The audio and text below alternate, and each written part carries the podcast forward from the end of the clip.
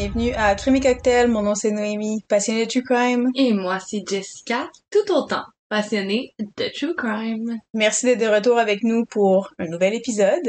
Merci d'ailleurs d'être grimpant en écoute. Je veux dire, depuis le début de l'année 2023, là, on a le Lucky Girl Syndrome. C'est, c'est vrai, on l'a. Ça va trop, trop bien nos affaires, puis on est trop contente.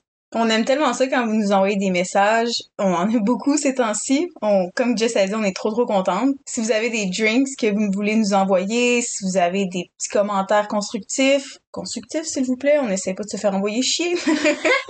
C'est encore jamais arrivé, soit dit pas pour ça. Merci pour le respect. Mais on aime tellement ça, vous êtes tellement gentils. Puis continuez. Puis on, voilà. On va continuer nous aussi. Définitivement, et on voit à chaque semaine vos écoutes augmenter et augmenter. On est donc contente. Oui, un petit rappel pour nous suivre sur Instagram, TikTok, Facebook, Twitter. Ça fait du bien. S'il vous plaît. S'il vous plaît.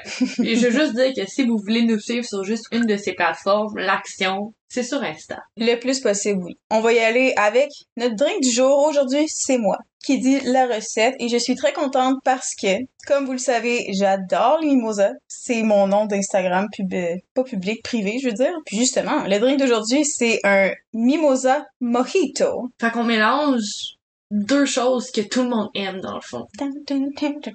Ouais. Excusez, je suis un peu excitée. Mais en fait, je m'excuse pas. Je suis excitée, j'ai le droit. Voilà. tes, tes sentiments sont valides.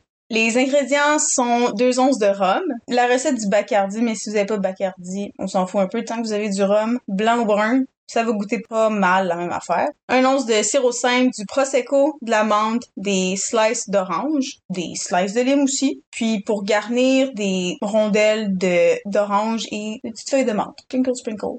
Et d'ailleurs, si vous voulez regarder dans quelle étape et comment bien faire ce drink, c'est sur Instagram et TikTok. On met beaucoup d'efforts et beaucoup de temps pour vous faire des beaux TikTok et j'ai dû apprendre à faire des TikTok parce que j'étais vraiment pas professionnelle là-dedans. Puis je trouve que je m'améliore. Sincèrement, oui. Et deuxièmement, je dois souligner les efforts que tu mentionnes. J'ai encore le cul en feu des squats que j'ai fait pour filmer notre drink.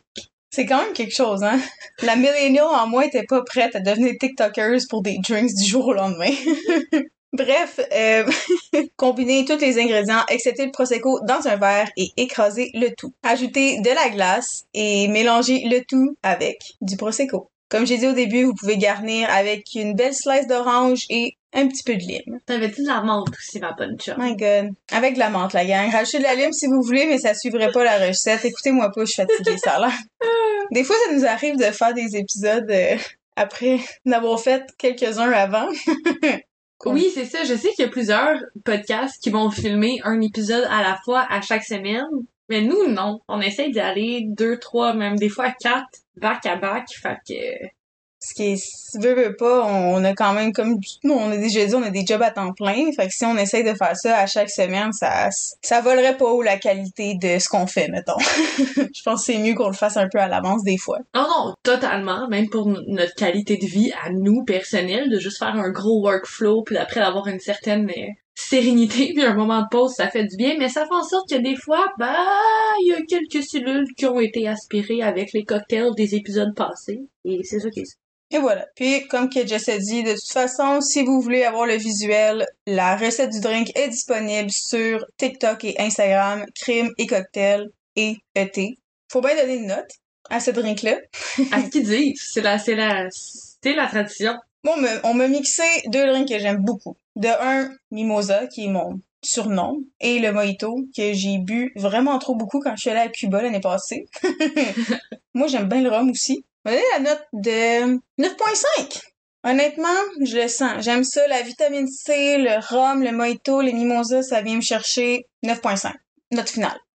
Ma note finale est également de 9.5, un mélange de deux drinks complètement délicieux. Sincèrement, à l'aide de crème et cocktail, j'apprends à apprécier le rhum. Donc, pour ça, un 9.5. Et sur ce, je vais dire un gros cheers! Chin chin, guys! Comme certains l'auront compris, on a été inspiré pour faire notre podcast par un autre podcast qui s'appelle Murder with My Husband, où c'est un couple qui est marié, puis la femme elle montre à son homme qui ne connaît absolument rien au true crime. Elle lui parle de de true crime, en fait. Elle lui fait découvrir ça.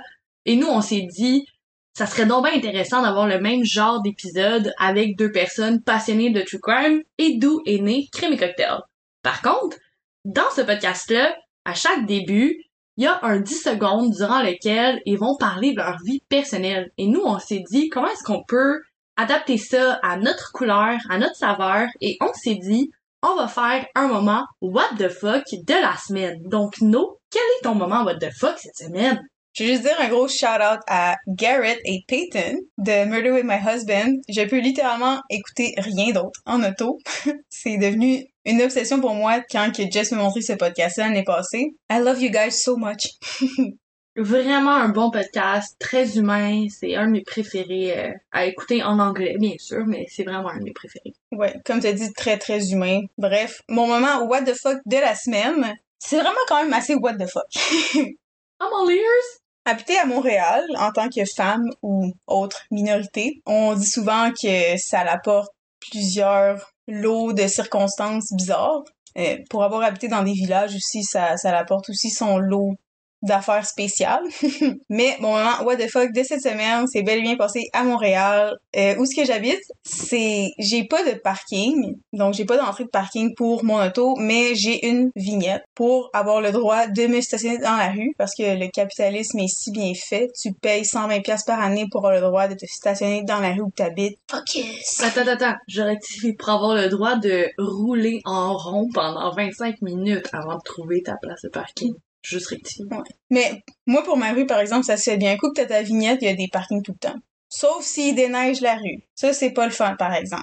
Bro, you've been to my street. Même les côtés avec vignette, y a jamais rien. Ouais, mais je parle de la mienne. La mienne ici, ça va bien quand t'as des, quand t'as une vignette. La tienne, j'ai ça. Ça me, ça me donne envie de me crisser la tête dans un mur. Euh, La différence entre les rebords de Montréal et le centre-ville, mesdames et messieurs. C'est pourquoi je suis contente d'avoir déménagé d'où ce que t'habites. Comme je disais, je, je revenais d'une journée d'école, puis j'avais fait des commissions. Là, je prenais tous mes sacs, réutilisables évidemment. Je prenais tous mes trucs, puis les femmes, on a tout ça. On a comme un gut feeling qui nous dit quand, a- pas qui nous dit nécessairement qu'est-ce qui se passe, mais qu'il y a quelque chose qui est pas normal. Ça m'est arrivé. J'étais penchée sur le côté passager de mon auto à ramasser mes sacs, puis mais je me suis surviré les yeux du côté gauche sans me revirer du tout. Puis j'ai vu un homme, environ 5 pieds 6, je dirais. 5 pieds 6, 5 pieds 8, taille moyenne, une personne qui avait l'air d'avoir peut-être proche de 60, entre 65, 70. J'imagine c'est difficile à dire parce que je peux pas juger, là. Je sais pas si c'était des cheveux blancs parce que, il y a des personnes. Mon beau-père a les cheveux blancs puis il a pas 60 ans. C'est pas ça que je veux dire. Selon son visage, il avait vraiment l'air d'avoir plus comme 65, 70. Bref. Il y avait juste, est-ce que vous avez vu le film, ou si vous l'avez pas vu, la bande-annonce du film Sourire, Smile? Mmh. Je dis pas qu'il y avait un sourire comme ça, mais c'était teinté vraiment profondément de ce sourire-là. Bref, c'était, tellement weird. Puis là, j'ai juste vu ça de mon coin de l'œil, puis j'étais comme, OK, whatever. J'ai continué sur mes affaires, j'ai pris mes sacs, puis j'ai traversé la rue, parce que là, je m'étais stationnée de l'autre bord de ma rue, mais juste en face de ma porte. Donc, ça devait prendre 8 secondes à traverser la rue. Puis là, mon, mon, mon sentiment de what the fuck est parti, tu sais, d'inconfort, de qu'est-ce qui se passe, il y a quelque chose qui se passe de bizarre. J'ai mis la clé dans ma porte, puis là, je me suis survirée vers la gauche, où ce que tout le long de la rue est. Puis j'ai juste vu le monsieur que, quoi, 20 secondes plus tôt, il m'avait, il m'avait passé de bord, là. Il était de l'autre côté de la rue, il était censé avoir traversé comme le genre de boulevard, qui était censé plus être sur ma rue, qui était censé avoir traversé. Il était rendu de l'autre côté de la rue. Fucking, pas fucking loin, mais assez loin que j'ai pas trop compris ce qui s'est passé pour qu'il soit rendu là en 20 secondes sans que moi je l'avais vu. Puis il s'en est directement vers moi, avec ce sourire de smile-là du film. Hein, Avec les mains derrière le dos comme s'il tenait quelque chose. Non, non, non, non, non, non. Puis pour une des seules fois que mon voisin d'en bas que j'aime beaucoup, Paul, love you, il était pas là. D'habitude, Paul, il est tout le temps là. S'il y a quelque chose, faut que je vais le voir en bas, tout va bien, puis he got my back. Là, Paul n'était pas là. J'étais seule. Ma coloc non plus, bref. Je me suis tellement dépêchée. Tu sais, quand t'as comme trois, quatre sacs d'épicerie remplis de plein de cossins, pis t'es stressé, pis là, j'ai rentré, puis j'ai une première porte que c'est une porte en vitre. Je l'ai slamée pour que à bord.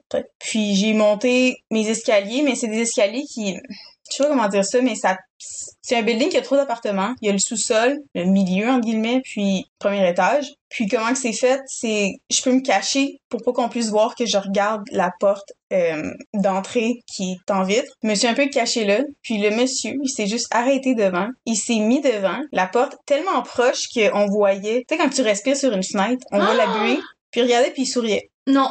Avec les mains derrière le dos. Puis à un moment donné, il a juste enlevé ses mains derrière son dos, puis il a juste comme levé ses mains un petit peu, sans les lever vraiment par en haut, il a juste levé les... comme pour montrer qu'il y avait rien. Ou juste, je sais pas qu'est-ce qu'il essayait de faire, mais il était juste avec les deux mains à côté de lui, puis regardant en souriant. Je sais pas s'il me voyait, mais ça a juste été tellement bizarre, puis il est juste parti par après. J'ai tellement capoté que dès que j'ai vu mon voisin d'en bas, Paul, qui est techniquement comme l'homme à tout faire du building, j'allais cogner chez eux, j'étais comme, ok, là, là, euh, la porte d'en bas, euh, quand j'arrive, elle est jamais barrée, il y a personne qui la clenche comme faut, parce qu'avant, elle se clenchait par elle-même, parce qu'elle swingait, puis elle se clenchait toute seule, mais elle swingait trop fort, puis elle ça la brisait, fait qu'ils ont comme ralenti son swing, si je peux dire ça de même. Fait que là, elle se barrait plus toute seule. Fait que n'importe qui qui venait, qui était pas moi, ou ma coloc, mettons, qui avait peur, qui la, la fermait comme faux, elle était tout le temps débarrée. J'étais comme, moi, j'ai pas envie de revenir chez nous, de me faire attaquer dans mon propre hall d'entrée, tu sais. Fait que là, ils ont, ils ont arrangé justement leur et tout, là, mais ça a été tellement un moment what the fuck. J'ai jamais revu ce monsieur-là. Je l'ai jamais vu dans mon quartier avant ça. Puis je t'en parle, Jess, là, puis j'ai, j'ai l'image vivide de cette personne-là dans ma tête c'était tellement bizarre puis j'ai encore de la misère à comprendre comment que le monsieur s'est ramassé en arrière de moi qui était censé être deux minutes passé à l'autre bout de la rue passer un boulevard puis qu'en 10 secondes j'ai j'ai traversé la rue puis je me suis revirée puis il était en arrière de moi puis il s'en venait vers moi en tout cas c'était tellement bizarre je sais pas si je l'exprime bien là mais oh. Oui, tu l'exprimes bien parce que j'ai des frissons partout puis je suis genre ah, c'était trop creepy. Euh, oui non, très mm-hmm. très bon partage. So cheers Montréal. C'est mon moment what the fuck la semaine. Ok, mais moi, mon moment what the fuck doit clairement s'incliner devant tien. Ça, c'était comme mes moments de Noël. oui, mes histoires de Noël. Après toi, j'étais comme, fait que j'ai rien à dire. Mais ça a bien marché, ça a été super bien. Moi, c'est un moment vraiment plus funny. Fait que je vais rajouter un peu plus de, de sprinkle de positivisme sur ce que nous vient de nous expliquer parce que ma foi, c'est un, c'est traumatisant. Cette semaine, ok, attends, je, je vais juste faire une espèce de mise en contexte. J'ai un chat, j'ai deux chats, mais un d'entre eux s'appelle Léo. S'il y a bien une définition d'un chat qui était supposé être un chien, c'est Léo. Ma patate. Léo est une grosse boule d'amour, il nous adore et nous qui, je te remercie encore, a pris en charge mon appartement quand j'étais partie en France. T'as dormi avec Léo, tu peux le mentionner, là, c'est un chat qui colle quand tu dors. Je l'aime assez, la gang. Bref, euh, il y a l'habitude depuis toujours de, moi comment moi et Léo on dormait, c'est que je mettais ma patte en haut de ma tête et Léo me, me tenait la, la main avec ses deux pattes, absolument adorable. Mais il a découvert quelque chose de nouveau cette semaine. Il a découvert qu'il aimait ça couver, comme une poule couvre ses œufs. Fait qu'il va se mettre sur notre tête et nous couver avec l'entièreté de son corps. Et comme je te l'ai déjà mentionné, no, mais si Léo veut faire quelque chose et que tu l'en empêches, tu manges un esti de volée. ouais. T'es encore laissé une bonne. Hein. et j'essaie de le tasser parce qu'il essaie de couver ma blonde, puis j'entends ma blonde gémir parce qu'il a de la difficulté à respirer, fait que genre je me réveille à cause des gémissements. j'essaie de tasser Léo, puis je fais juste m'en prendre plein la gueule à 2 heures le matin pendant que j'essaie d'enlever Léo qui couvre ma blonde. C'est trop drôle, justement, pendant que t'étais partie en France, il, me couvait pas, mais il venait comme vraiment s'installer autour de ma tête, puis il me lichait, il me lichait, il me lichait la tête, puis on s'entend une langue de chat. C'est bien cute qu'il te liche, mais c'est Qu'est-ce que ça fait, c'est pas le fun comme sentiment. Qu'un coup, ça fait dix fois qu'il te liche, j'essaie de le tâcher. j'essaie de le tasser puis je m'enlève des claques. J'étais comme, ok, je m'excuse, Léo, vas-y. Rampe-moi, rampe-moi le fond de la tête, Léo. C'est tellement ça qu'il fait. Je sais pas si ça vous est déjà arrivé de juste dormir puis de vous faire brouter les cheveux. Mais c'est ça, dormir avec Léo. Juste pour le fun, on va vous mettre une petite photo sur euh, Instagram et nos réseaux sociaux de Léo. I love him. Oui, si d'ailleurs vous avez écouté le premier épisode, c'est lui qui donne une crise de volée à mon chien. qui, doit-on mentionner, est un labrador malamute et qui s'incline devant ce chat. Ben, il s'incline pas à peu près. Sur cette note, ma foi, vraiment géniale. Je sais pas pour vous, vous nous donnerez vos commentaires sur le petit moment what the fuck, mais moi, j'adore ça, vous parler un peu de, de nos vies, de nous, pas juste du, du true crime, puis de, ben, c'est qui qui est en arrière du micro, quoi. Ben oui, puis ça fait un bel entonnoir dans notre introduction, pas juste que, bon ben, allons-y, allons-y. En tout cas, nous on aime ça, vous nous direz si ça vous dérange vraiment, mais techniquement, si nous on l'aime, on l'adopte, puis vous devez gérer. C'est ça. Alors je vais y aller aujourd'hui pour le cas.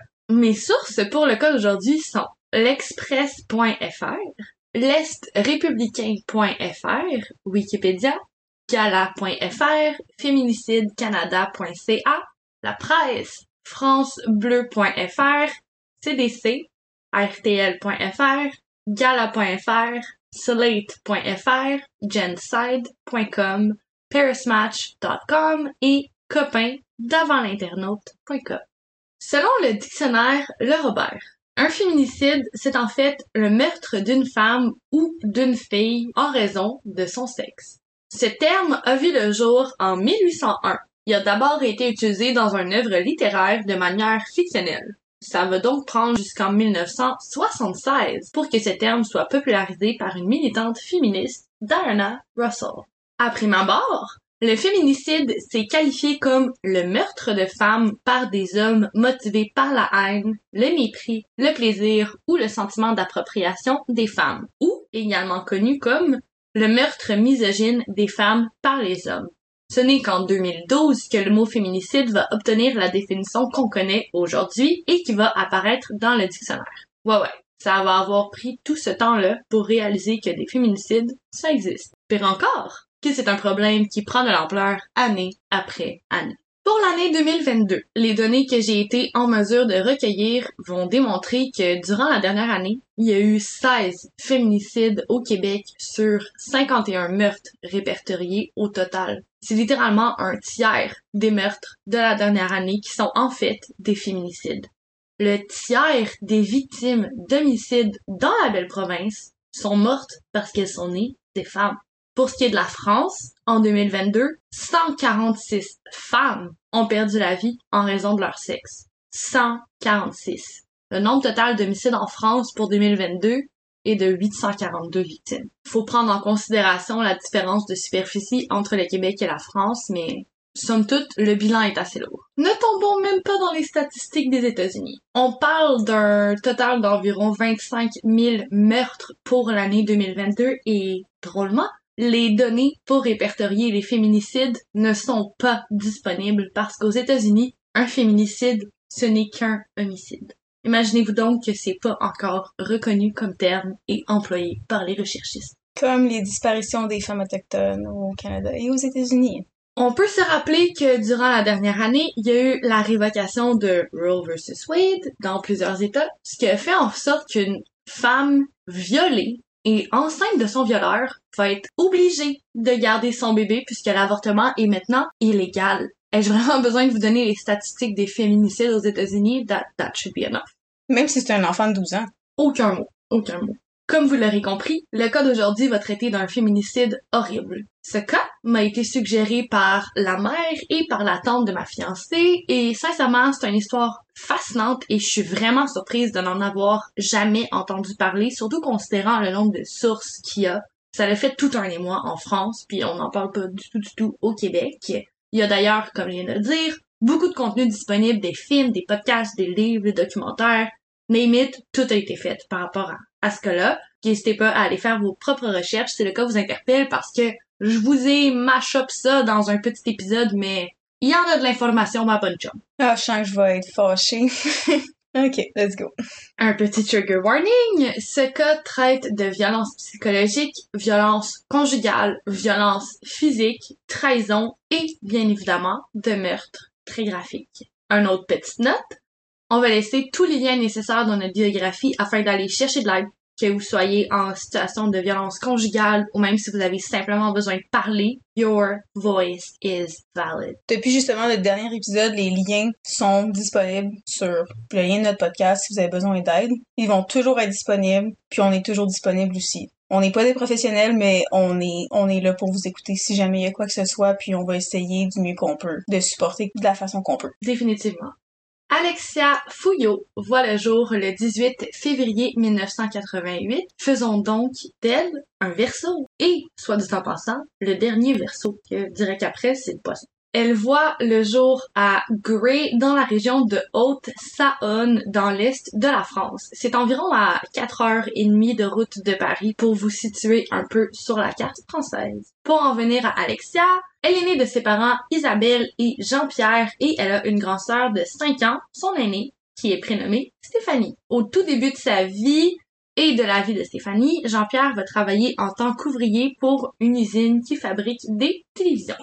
Alexia, elle grandit à Gray avec ses deux parents et sa sœur et ils habitent dans un appartement modeste dans un complexe à appartements qui est situé dans un cul-de-sac. Cul-de-sac dans lequel plusieurs enfants du quartier vont se rejoindre fréquemment pour jouer ensemble. On est à la génération directement avant la génération de ceux qui sont scotchés sur les écrans.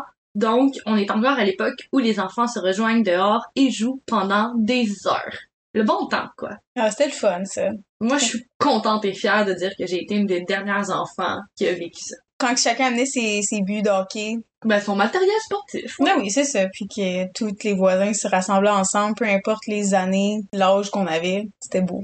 Vraiment, vraiment. Gen Z, y'all, y'all have stuff too.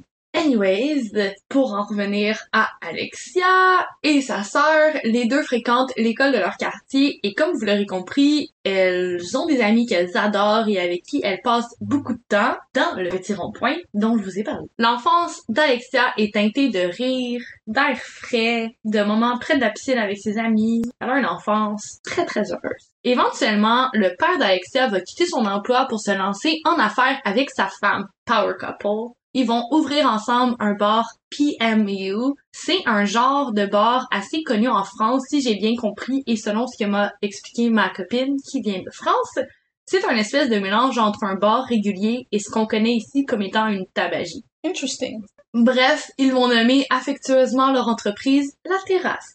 C'est une famille de self-made qui travaille fort pour ce qu'ils désirent obtenir et qui donne un excellent exemple à suivre pour leurs enfants. Parlant d'enfants, les deux filles manquent de rien. Toute la famille est vraiment heureuse. Une belle petite famille unie, tissée serrée, débordante d'amour.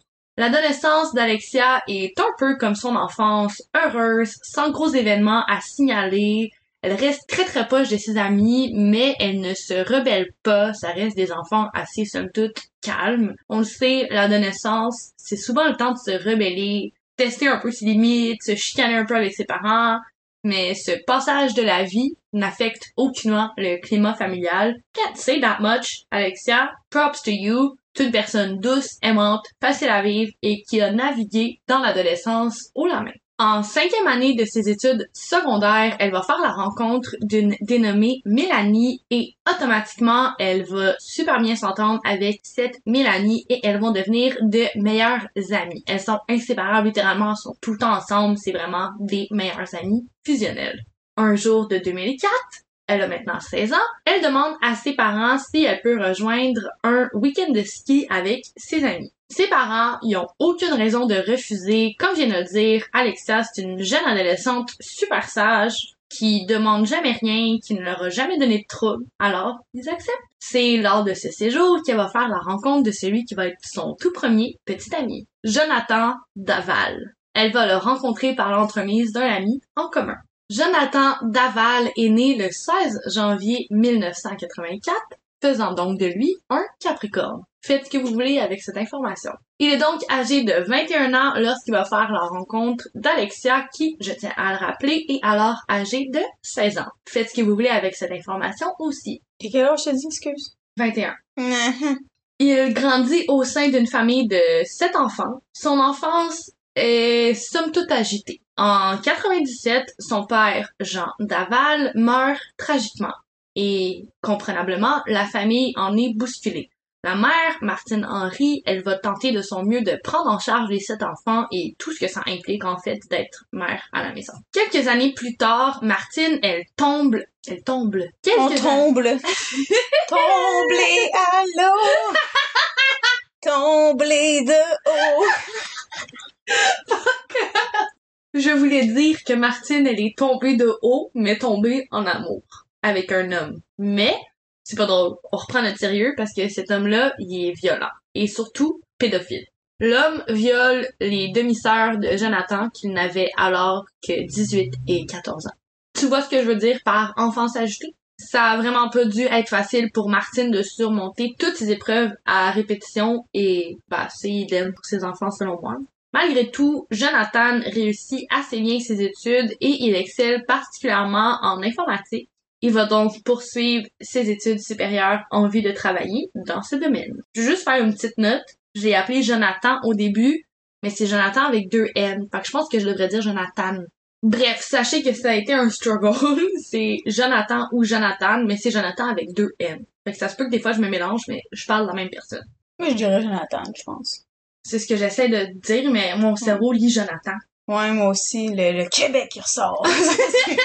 J'ai essayé de dire Jonathan, mais sachez que si je dis Jonathan, je parle quand même de la même personne. Bref, Jonathan, un jour, il va obtenir un stage et il va obtenir un poste officiel pour une entreprise assez reconnue en France par l'entremise de ce stage. L'entreprise, ça s'appelle Safuro. Ouais, je connais pas. Ce poste, il va l'obtenir environ deux ans après avoir fait la rencontre d'Alexia Fouillot. Parlant d'Alexia et de sa rencontre avec lui, on va revenir directement à leur rencontre en 2004. La première fois qu'elle va l'introduire à sa famille alors que ça fait quelques semaines qu'ils se fréquentent, la mère d'Alexia croit après ma abord que les deux individus, ils ont même âge. Elle est assez surprise d'apprendre que son amoureux est en fait quatre ans plus vieux, mais elle a confiance en sa fille. Je la cite. On voulait qu'Alexa soit une femme libre et elle a choisi Jonathan. Ainsi débute une longue histoire d'amour. Ils vont s'accompagner dans la fin de leurs études secondaires et dans le début de leurs études supérieures. Pour ce qui est d'Alexia, elle débute ses études en psychologie. Elle veut user de son charisme et de son écoute hors pair pour aider son prochain. Elle n'est cependant pas complètement certaine de ce qu'elle veut faire avec ces études-là. Elle fait juste y aller. Peu après avoir entamé les études, le couple va emménager dans un appartement ensemble et ils vont être plus qu'heureux. Pour boucler la boucle, ils vont adopter un chaton qu'ils vont appeler Happy. Ils le nomment ainsi pour rendre hommage aux sentiments qu'ils ressentent lorsqu'ils sont ensemble. Les gens qui les côtoient diront que c'est un couple fusionnel, le genre qui finit les phrases de l'autre, qui se touche et qui s'embrasse constamment, des just can't get enough of each other. Éventuellement, Alexia, elle va trouver sa voie. Elle veut devenir enseignante comme sa sœur. Elle entreprend donc le parcours scolaire pour pouvoir réaliser son nouveau rêve. Durant ses études, elle va décrocher un boulot en tant que représentante au service à la clientèle dans une institution financière. Been there, done that. I know what it's like. Malgré les difficultés de cet emploi, Alexia, elle brille. Son patron, ses collègues, tout le monde adore, les clients surtout. Elle est souriante, charismatique et elle apprend très, très rapidement. Point bonus, elle apporte des petites douceurs cuisinées avec amour à ses collègues à chaque semaine. Bianca, shout out to you. Tu fais de ça toutes les semaines puis tu illuminais mes semaines. Tu te souviens de Mélanie, sa meilleure amie? Ben, elle adore Jonathan tout autant qu'Alexia et ils passent beaucoup, beaucoup de temps ensemble tous les trois en dehors de toute leur vie très occupée. Le 14 février 2013, Alexia écrit une lettre à son amoureux pour souligner la Saint-Valentin. On peut y lire Ah, mon Valentin que j'aime tant. Pour t'avoir regardé un jour, le sens de ma vie a changé. Un être atypique, aussi gentil que diablotin. Huit ans que nous nous connaissons. À toi tout seul, tu représentes mon ami, mon amant, mon confident. Tu es une des personnes les plus importantes dans ma vie avec Happy. Tu m'es indispensable, tout pour faire tourner ma terre. Nous avons vécu des moments magiques et j'espère en vivre plein d'autres. J'imagine un futur rempli d'amour avec toi. J'ai besoin de ta présence qui éloigne mes souffrances de tes yeux, de tes lèvres, de ta voix, de tes rêves. J'ai besoin de tes bras qui me serrent contre toi, de tes mains qui me couvrent de tes câlins. J'ai juste besoin de toi. Trois mots sincères qui veulent dire beaucoup. Je t'aime. Le 18 juillet 2015, Alexia Fouillot et Jonathan Daval vont officialiser leur union et vont devenir officiellement le couple des Daval. On peut voir le couple tout sourire alors qu'ils dansent tout bonheur sur les clichés du mariage. Ils semblent très très amoureux et surtout très heureux. Le couple a un mariage rempli de bonheur. Tous les dimanches, ils vont rejoindre les parents d'Alexia pour l'apéro. Peut-être que pour nous, l'apéro, ça veut rien dire au Québec, mais en France, c'est toute une religion, c'est toute une pratique.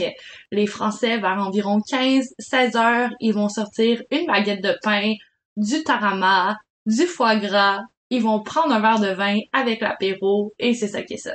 As they should. Vraiment. Alexia et Jonathan se rendent tous les dimanches chez leurs beaux-parents pour vivre ce moment. Ils adorent passer ce temps en famille et rapidement, Alexia, elle commence à désirer créer sa propre famille à elle. Peu après le mariage, le couple va hériter de la demeure de la grand-mère d'Alexia et ils vont y emménager. Honnêtement, le what a hook-up, genre moi, si on pouvait me donner une maison, Dans cette économie, s'il vous plaît, on attend rien que ça. De retour au programme principal, de nombreuses rénovations sont de mise dans la demeure. Puisque Jonathan est trop occupé avec son emploi, il va laisser Alexia prendre les rênes et chapeauter le projet des rénovations. En octobre 2017, Alexia, elle ne désire qu'une seule chose, enfanter. Un peu anxieuse, puisque des kystes ont été trouvés dans ses ovaires, elle décide tout de même d'essayer. Elle va subir plusieurs traitements et va même subir un traitement hormonal en vue de l'aider à tomber enceinte. Miraculeusement, ça fonctionne. Elle va inviter ses parents chez elle pour prendre l'apéro et elle va leur apprendre la merveilleuse nouvelle. Une petite note qui est importante, lors des rendez-vous pour obtenir le diagnostic d'Alexia et pour lui prescrire son traitement hormonal, Jonathan n'est pas présent parce qu'il doit travailler. Les rendez-vous d'Alexia sont à 6 heures le matin. La sœur d'Alexia se rappelle s'être demandé mais quel informaticien travaille à 6 heures du matin? Mais depuis quelque temps, Jonathan quitte la maison très très tôt le matin et rentre assez tard le soir. Pour en revenir à la grossesse d'Alexia, la famille est plus que contente, du moins du côté d'Alexia. Jonathan, pour sa part, ne parle jamais de son enfant à venir avec sa famille respective. Les parents d'Alexia ont dit que Jonathan semblait en quote, fuir toute responsabilité adulte. La. Jonathan commence doucement à sembler se distancier de sa femme. La mère d'Alexia a même dit, et je cite, c'était lui l'enfant. Qu'il s'agisse de la maison, des travaux, de l'enfant ou de la fausse couche d'Alexia, n'a jamais été là. Tout juste marié, le prince charmant avait disparu. Comme je de le mentionner dans la citation de la mère, malheureusement, quelques semaines plus tard, en août 2017, le drame va s'abattre sur Alexia. Elle téléphone à sa mère et, très émotive, elle lui annonce qu'elle a perdu son bébé. Mais Alexia était une vraie de vraie battante et elle n'abandonne pas. Elle continue de consulter et bonne nouvelle, son médecin de famille est d'avis qu'elle peut recommencer et que ça devrait fonctionner. Quelques semaines après s'être remise de sa fausse couche, Alexia tente à nouveau de tomber enceinte. Du moins, par essayer, j'entends, elle se renseigne le plus possible sur sa situation et elle tente du mieux d'essayer de séduire son mari parce que Jonathan souffre de troubles érectiles et que depuis quelque temps, chaque fois qu'Alexia lui fait des avances, il les refuse. Un soir, Alexia téléphone à sa mère. Elle a des propos très incohérents. Comme on dit au Québec, elle parle en lettres attachées. Sa mère lui demande donc si elle a consommé, ce à quoi elle va répondre par la négative. Le lendemain, Alexia a aucun souvenir. Blackout total. Elle avoue à sa mère que ça semble lui arriver assez régulièrement ces derniers temps. Inquiète, elle va décider d'aller consulter un médecin. Après tout, elle a de plus en plus de ses blackouts, elle souffre très régulièrement de migraines. C'est très inquiétant. Elle va passer un IRM et se soumet à plein d'autres tests. Tous les résultats indiquent qu'il n'y a absolument rien qui cloche chez Alexia. Ton mari t'empoisonne, Alexia. On get back to it. S'ajoute à la liste une perte de poids massive qui inquiète franchement la mère d'Alexia, Isabelle. Un jour, elle va tenter de lui en parler. Alexia, elle n'apprécie vraiment pas se faire aborder quant à son poids. Elle- Isabelle va prendre la sage décision de ne plus jamais parler de poids avec sa fille. La vie continue. Un soir, Alexia est seule chez elle et elle commence à ressentir d'intenses douleurs abdominales. Elle alerte son mari, elle lui envoie un message texte qui dit « Je suis inquiète ». Il ne rentre pas. Il va rester chez sa mère pour manger avec elle. Il est chez sa mère puis il rentre pas. Le 27 octobre 2017, le couple se rend chez les parents d'Alexa pour une soirée raclette. Ils mangent, boivent, s'amusent et vers 23 heures, le couple quitte. Isabelle serre Alexia dans ses bras. Le couple rentre à la maison et substitue les habits de soirée pour leurs pyjamas. Alexia lance une brassée de lavage, câline et nourrit leur chat, Happy, et ils vont rapidement se mettre au lit. Le 28 octobre 2017, Alexia se lève comme tous les matins. C'est un samedi, Jonathan reste à la maison ce jour-là. La routine d'Alexia ne change pas, et comme tous les matins, elle enfile ses vêtements de sport pour faire son jogging matinal. Il est 9h15 du matin. Avant de quitter son domicile, elle envoie un message texte à ses parents. Je vais aller courir un coup. Je passerai peut-être pour vous dire un coucou si je suis motivée. Maintenant midi, Alexia n'est toujours pas rentrée. Mort d'inquiétude, Jonathan se rend au poste de police et déclare la disparition de sa femme. Il pleure et il semble sincèrement paniqué. Ses propos sont assez incohérents. Les agents pensent que c'est à cause de l'état de panique dans lequel il se trouve. Fair enough. Ils vont automatiquement le passer en salle d'interrogatoire avec son beau-frère. Automatiquement, les agents remarquent que Jonathan, il cesse de pleurer et que désormais, il s'exprime avec clarté. Dans la salle d'interrogatoire, ils parlent de leur tentative d'avoir un enfant, de ses pertes de mémoire récurrentes, du fait qu'elle aurait été apparemment suivie par un de leurs voisins il y a de ça quelques mois. L'agent de police prend le tout en note et débute une enquête pour retrouver Alexia Fouillot, qui est nommée Alexia Daval à ce moment-là. Les recherches, honnêtement, sont de très grandes envergures. Plongeurs, chevaux, drones, hélicoptères, coopération des civils, tout le monde se mobilise pour retrouver Alexia. Tout le monde sauf Jonathan. Il ne va jamais se rendre sur les lieux des recherches. Cependant, il va toujours coopérer avec les autorités policières. Red flag. Justement, Jonathan est rapidement de retour dans la salle d'interrogation, puis il déballe son sac. Ça va mal pour le couple. Il se confie sur ses problèmes érectiles et sur les faits néfastes que les pertes de mémoire ont sur le couple. Il dit que le couple éprouve souvent des périodes de crise, en guillemets. Par ceci, il entend que le couple se prend souvent la tête et que c'est assez violent. Il va même affirmer qu'à plusieurs reprises, Alexia, elle a été violente physiquement envers Jonathan. Elle le pousse, le gifle, le pince, le griffe, le mord et lui hurle dessus. Il a même des preuves à leur montrer. Les agents prennent des photos des bras de Jonathan, remplis de griffures. Son bras droit présente également une énorme et assez puissante morsure. Les enquêteurs notent le tout et laissent Jonathan rentrer chez lui. Ils vont laisser Jonathan rentrer chez lui parce qu'après tout, il y a bien besoin d'avoir quelqu'un au domicile des Deval si jamais Alexia y rentre. Sais qu'elle ne fera jamais. J'ai un petit peu de misère à comprendre, par exemple, pourquoi dans tous les cas de true crime, dès qu'une femme disparaît ou que n'importe qui disparaît, la première personne à être suspectée, c'est son compagnon. Puis là, le compagnon présente des signes, littéralement, de quelqu'un qui s'est débattu. Il y a des signes de quelqu'un qui s'est débattu en signe de défense sur ses bras à lui. Puis la police dit, c'est beau, retourne chez vous. Retourne effacer les preuves chez vous.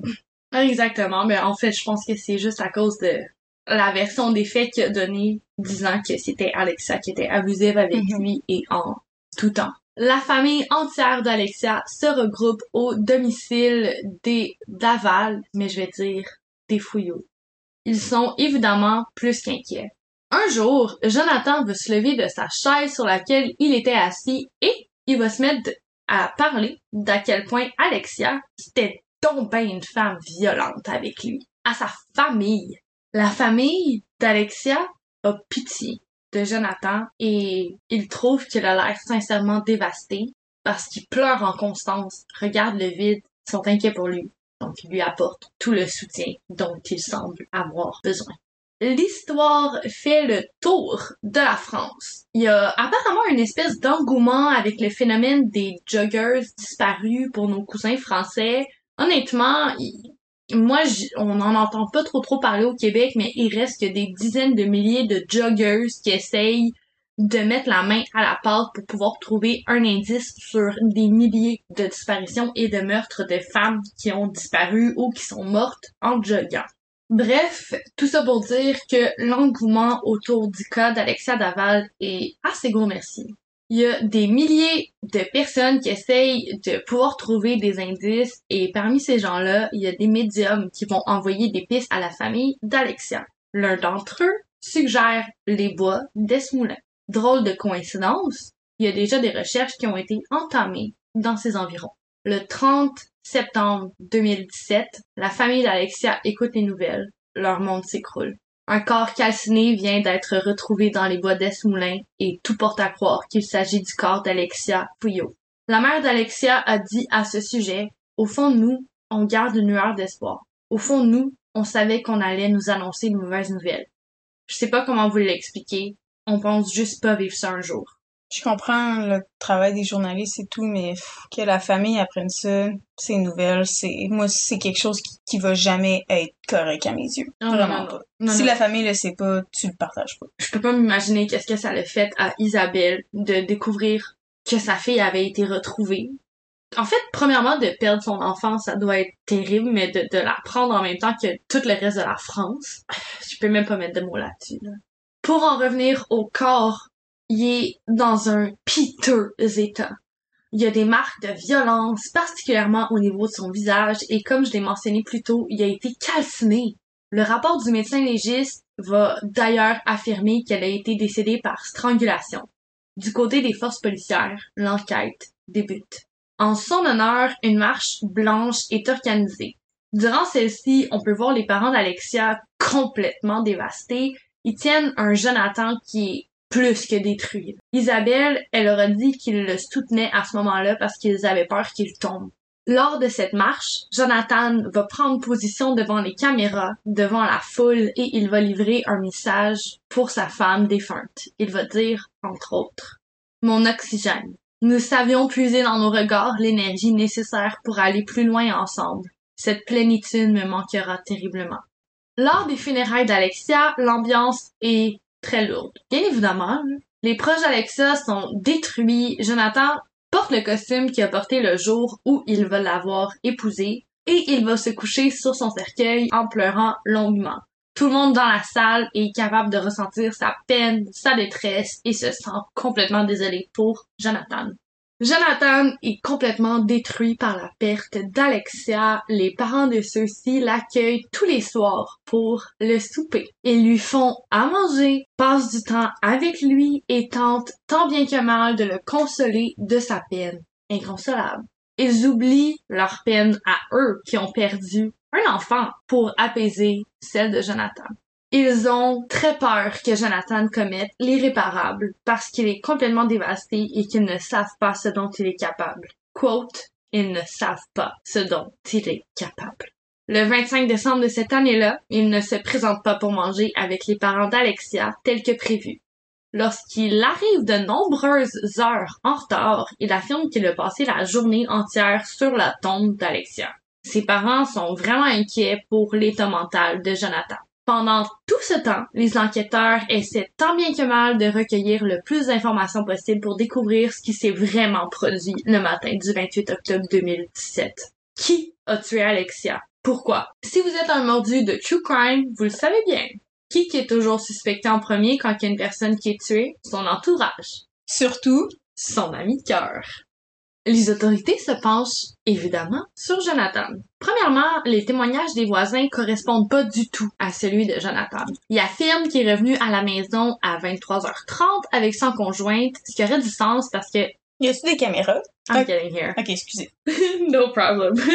Je veux juste dire qu'elle a levé sa main comme un enfant à l'école. C'était vraiment T'as cute. dit- t'as- 2017, j'étais là. Y a-tu des caméras? Bref, je disais que Jonathan affirme être revenu à 23h30 avec sa conjointe, ce qui fait du sens si on corrobore les dires d'Isabelle, sa mère, qui affirme qu'ils ont quitté vers 23h.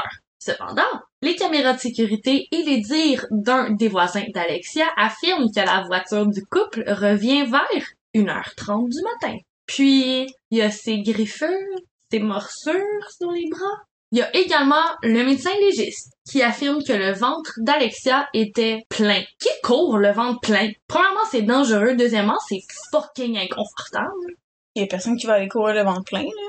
Trouvez-moi quelqu'un. Si vous connaissez quelqu'un qui court le ventre plein, je vais parler parce que moi, personnellement, physiquement incapable. Le médecin légiste va alors demander au policier Est-ce que quelqu'un l'a vu courir cette femme? La réponse est non. Personne l'a vu jogger. Est-ce que la joggeuse a vraiment joggé? Y a-t-il des caméras qui disent que oui? Nope. Elle sur la terre. Puis, il y a le camion. Un témoignage venant d'un des habitants aux alentours des bois d'Esmoulin, où, on se le rappelle, le corps d'Alexia va avoir été trouvé, affirme avoir vu un camion blanc dans le coin, vraiment très près d'où le corps d'Alexia a été retrouvé. Le véhicule conduisait sur le chemin battu, se rendant pile poil où le corps d'Alexia a été retrouvé. Il était environ 10h30 ce matin-là. Mauvaise nouvelle, le véhicule professionnel que conduit Jonathan correspond exactement à la description donnée par les témoins visuels. Bonne nouvelle, le camion détient un tracker. Tiens donc, le véhicule professionnel de Jonathan Daval était bel et bien celui qu'on a aperçu ce jour-là.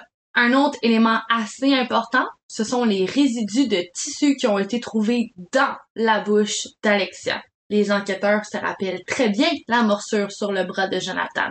L'aurait-elle mordu pour se défendre? Puis, un élément clé, un drap. Le drap dans lequel le corps de la pauvre Alexia a été retrouvé correspond parfaitement avec un drap retrouvé dans la chambre même de Jonathan Daval. Je veux juste mentionner qu'à ce moment-là, ces informations sont bien sûr released to the medias et la mère d'Alexia, Isabelle, est alors tellement convaincue de l'innocence de Jonathan qu'elle mentionne que des draps comme ça, il y en a au travers la France en entier et qu'il n'y a rien qui colle et que Jonathan n'est pas l'auteur de ces meurtres. Le 29 janvier 2018, la gendarmerie française procède à l'arrestation de Jonathan Daval. Il le suspecte du meurtre de sa femme, Alexia Fouillot. Un fait horrible, le père d'Alexia n'y croit pas ses oreilles. Il affirme et il crie après les gendarmes. Ce n'est pas lui. Jonathan, pour sa part, est très calme. Il ne dit absolument rien. Presque calculé, il s'assure de ne donner aucune raison aux officiers d'avoir quoi que ce soit contre. Généralement, si tu fais accuser du meurtre de ta femme devant en plus ta belle famille, euh, t'es pas fucking calme comme si tu venais de faire du yoga. Chris Watts. La première chose que Jonathan va dire en interrogatoire, c'est je ne l'ai pas tué, ce n'est pas moi. Le temps passe dans la salle d'interrogation, mais Daval ne dit toujours rien de concret. Il répète sans cesse Alexia est morte, mais il ne s'est rien passé ce soir-là. Même après de nombreuses heures de travail, Jonathan tient son bout. J'aimais Alexia. Je n'ai pas tué Alexia. Pour la dernière fois, ce n'est pas moi. Puis, après 32 heures de questionnement, the acting is off. Les 32 heures étaient non consécutives. Soit-il dit en passant, c'était par périodes différentes, mais le fait est que Jonathan va finalement changer de disque. C'est moi qui ai fait ça, mais je ne le voulais pas. Il explique ensuite qu'en rentrant de la maison le soir du 27 octobre 2017, Alexia est entrée en espèce de crise et qu'elle s'est mise à l'attaquer sans aucune raison apparente elle le griffe, elle le mord, alors que lui, il tente de la calmer et alors qu'il la serre un peu trop fort et qu'il l'étouffe, il lui enlève la vie. Tu peux pas, c'est pas comme dans les films, tu peux pas étrangler quelqu'un en une minute. Fait viens pas me dire que tu le serrais un petit peu trop fort, là. C'est pas comme si t'avais un hamster que tu un câlin un petit peu trop gros quand t'as 5 ans, C'est pas, c'est pas la même game, J'adore ton intervention. Fin de la parenthèse. J'adore. Jonathan affirme alors avoir tenté de réanimer Alexia sans succès. Puis, résigné, il affirme l'avoir conduite dans les bois d'Esmoulin au matin avant de retirer son alliance et de la garder en guise de souvenir. Il a ensuite recouvert le corps de sa femme avec un drap et rentré avec son véhicule et s'est mis à la recherche de son alibi. Il affirme qu'il ignore la raison pour laquelle le corps a été autant mutilé et surtout pourquoi il a été calciné. C'est vraiment pas lui qui a fait ça. Encore une fois, les parents d'Alexia apprennent le tout en direct à la télé. Genre, j'ai les larmes qui me montent aux yeux en disant ça, je peux même pas imaginer. Je peux, je peux pas. Je sais pas si c'est assez compris, là, mais dans le fond, la famille d'Alexia apprend toutes les informations relatives à son meurtre et ils apprennent que une personne qu'ils ont défendue pendant mois et mois a affirmé être coupable via la télé. Genre, outre la douleur, ça doit tellement être insultant que de l'apprendre en même temps que monsieur et madame tout le monde qui sont même pas impliqués dans ce cas-là, je peux, je peux pas concevoir. Je pourrais vous donner tous les détails qui vont mener jusqu'aux audiences et à la sentence de Jonathan, mais sincèrement, l'épisode, il serait vraiment trop long. Comme je l'ai dit au début, il y a tellement beaucoup de détails qui sont disponibles. Moi, j'ai décidé de me concentrer sur d'autres aspects, ce qui fait l'épisode que vous avez aujourd'hui. Mais n'hésitez pas à aller cliquer sur toutes les sources qui sont liées dans l'épisode d'aujourd'hui parce que il y en a en motadine bin du contenu. À un certain moment, Jonathan Daval a changé sa version des faits pour accuser son beau-frère. Il a fait vivre un véritable enfer à la famille d'Alexia. C'est une, vraie ordure. Il va avoir dit qu'au final, c'est le mari de la sœur à Alexia qui avait commis ce meurtre-là, que c'est lui qui était une mauvaise personne, qui l'avait violé, qui l'avait... Je, je peux pas, je peux pas gérer tout ce que Daval a dit comme mensonge. Dans le sang d'Alexia, on a retrouvé plusieurs traces de médicaments qui ne correspondaient aucunement au traitement hormonal qu'elle devait suivre. Dans son sang, on retrouve des traces de zolpidem. C'est un hypnotique puissant qui est souvent utilisé comme somnifère et avoir la réaction de ma co-animatrice qui étudie en infirmerie. Je te laisse le micro, go! De un, cette médication, t'as pas ça facilement. Là. Tu peux pas avoir ça du jour au lendemain en demandant n'importe quoi ton médecin. Fait que si elle a eu ça dans son sang, à grande dose en plus de ça, sans avoir eu aucun registre qu'elle prenait ce médicament-là, Bref, ce qui vient de solliciter les mois chez ma co-animatrice, c'est le zolpidem, mais aussi dans son sang, on retrouve des traces de tétrazépam, un décontractant musculaire qui est proscrit d'utilisation, de vente et d'ingestion depuis 2013, et de tramadol, un opioïde qui est utilisé en tant qu'antidouleur. Et si vous pourriez voir les réactions de ma co-animatrice, elle ne se veut plus, elle veut fondre de rage. no wonder qu'elle avait des blackouts. Ben justement, c'est pas un cocktail qui est habituel à prendre.